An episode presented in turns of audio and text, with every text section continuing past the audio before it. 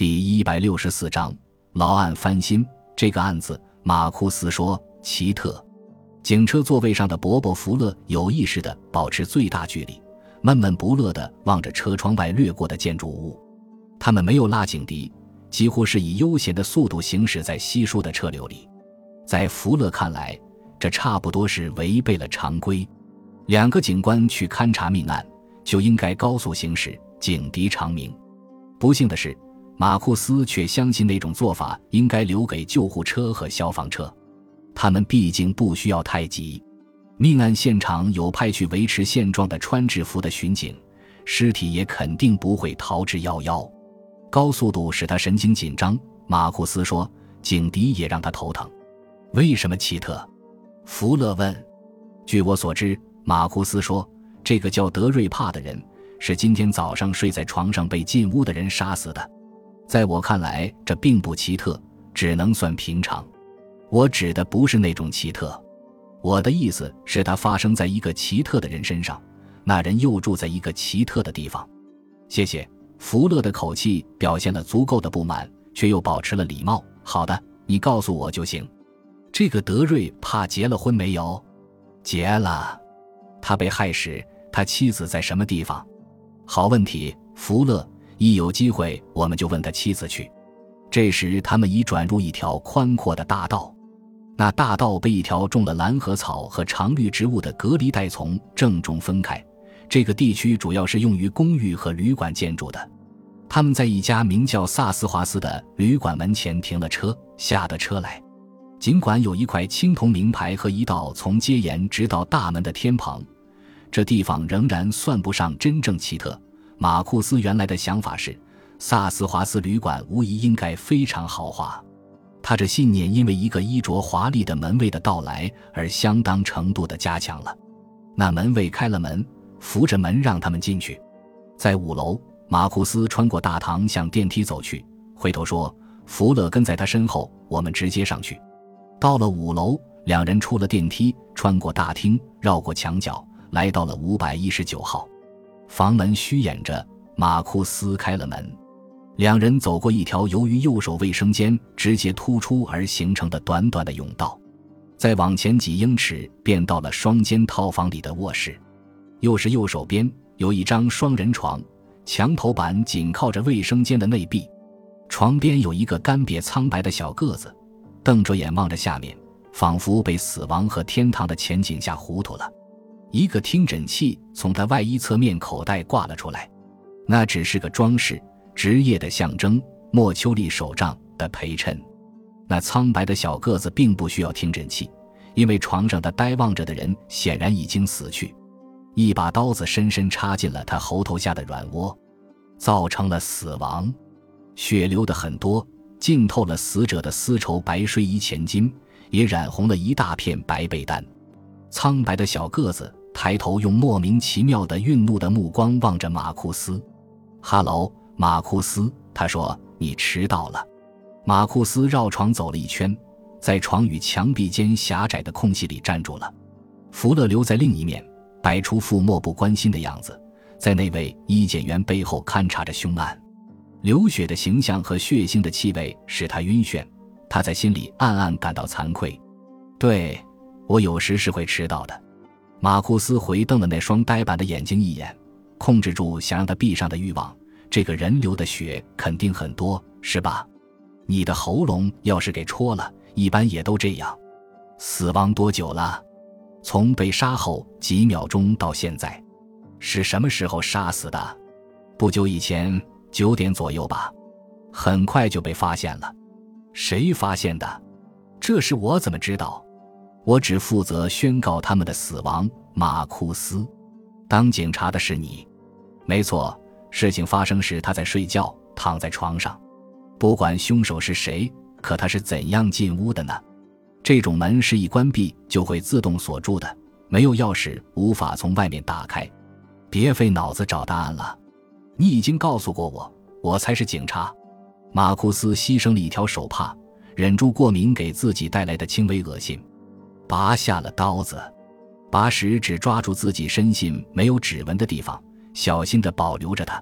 刀子是厨房用的普通菜刀，尽管质量很次，用来削削土豆、切切牛排，或是杀进喉咙里还是管用的，也够锋利。你可以在千万家五金店、百货店或是街角店里买到它或类似它的刀子。简而言之，不可能追查出或认定它是谁人的财产。这种刀子在旅馆厨房里能找到吗？如果能找到，那至少可以算个起点。但是马库斯这位恒久不变的悲观主义者却坚决相信那是不可能的。他一直意识到身后的屋里有话语声和动作。这时，他就拿着刀子穿过了连通的门。两个技术员在内行的摆弄着他们那套科学花头。最初赶到现场的两个巡警之一站在房门口的大厅里。马库斯对专家扬了扬手，向巡警走去。巡警向马库斯证明了身份，然后按他的要求做了个简明扼要、有条有理的报告。那显然是他在心里精心设计和编排过的，目的是得到个高效率的评价。他确实如愿以偿了。马库斯在心里记住了他。那巡警和他的搭档是在九点二十分接到无线电话通知，让他们到萨斯华斯旅馆来的。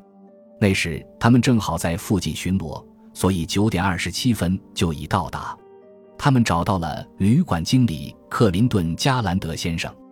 那人刚从恐怖之屋出来，坚持站在寝室外的大厅里守卫。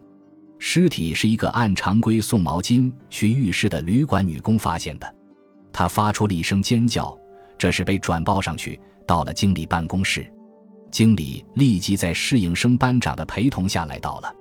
侍应生班长被打发去找了警察。巡警到来后接替了经理的守卫任务，然后保持一切不动，直到调查人员入场。他的妻子马库斯问在哪里。巡警一脸惊愕，这才意识到自己那条理井然的报告还存在着惊人的漏洞。妻子吗，长官？是的，妻子。他有妻子，你知道。事实上，长官，我不知道。在我看来，他在你到达之后还没出面做过证，是吗？是的，长官。他的妻子没来过。没有关系，我们马上叫他来。此刻经理在什么地方？在底楼办公室里候着。他吓坏了。我认为可以让他走了。你的事每件都办得不错，现在你和你的搭档还是回去巡逻吧。马库斯转身回到房间，把菜刀放到技术员附近桌上的棉布垫上。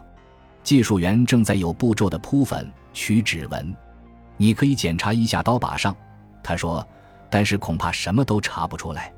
他经过连通的门进了卧室，药检员已经离开，福勒还留在那里，在这周围检查一下。看看你能不能有什么发现，很有可能的是，你查不出任何有意义的东西，但我还是觉得不妨一试。马库斯说着，来到大厅门口，我下楼去看看经理，马上就回来。他出去了，福勒便开始寻找有意义的东西。不过马库斯并没有马上下楼去找经理，他几乎还来不及挪步就给粘住了。一种突然发出的尖利的嘶嘶声在大厅里留住了他。那声音很像受惊的蛇所发出的警告。他见到大厅对面有一道门打开了，开得足以伸出一个东西。那东西像是某人的老奶奶被砍下的头，头上的白发从正中分开，再向两面往后方拢成发髻。那是张满是皱纹的热心的小脸，小嘴紧闭，非常像条长了牙的皱纹。无边眼镜滑到尖鼻子的尖端。镜片后，一双警觉的、探索的眼睛越过镜片窥视着，产生出狡猾的效果。马库斯异想天开地联想到一只邪恶的鹪鹩。是你在嘶嘶地叫吗？马库斯有礼貌地问。老人立即点点头，向大厅两面各瞥了一眼，似乎以此邀请马库斯参与他的阴谋。是真的吗？他悄悄说。有可能是真的。马库斯说。啊，什么真的？说清楚点。马克德瑞帕真死了吗？死了。给人杀了吗？不幸的是，给人杀了。白发的头又点了点，眼镜上方那双明亮的眼睛盈盈的闪光。没有什么奇怪的。啊，你这么想呀？为什么？有些人天生就是给人杀的，而雨声现在几乎听不见了。有的人又天生是杀人犯，这倒是个有趣的论点。你要是阐述一下，我会更高兴的。倒也是，我多少知道点道理。我不应该觉得奇怪。我有一种本能，对事物能产生感觉。太太，法庭是不容纳本能的，但如果本能能得到恰当的证据，它在调查里是可能起作用的。我能进来吗？请进。他把门开大了一些，刚好能放他进去，然后立即在他身后静静的关上。这种阴谋合作的气氛确实显示出几分荒谬。马库思想。感谢您的收听，喜欢别忘了订阅加关注，主页有更多精彩内容。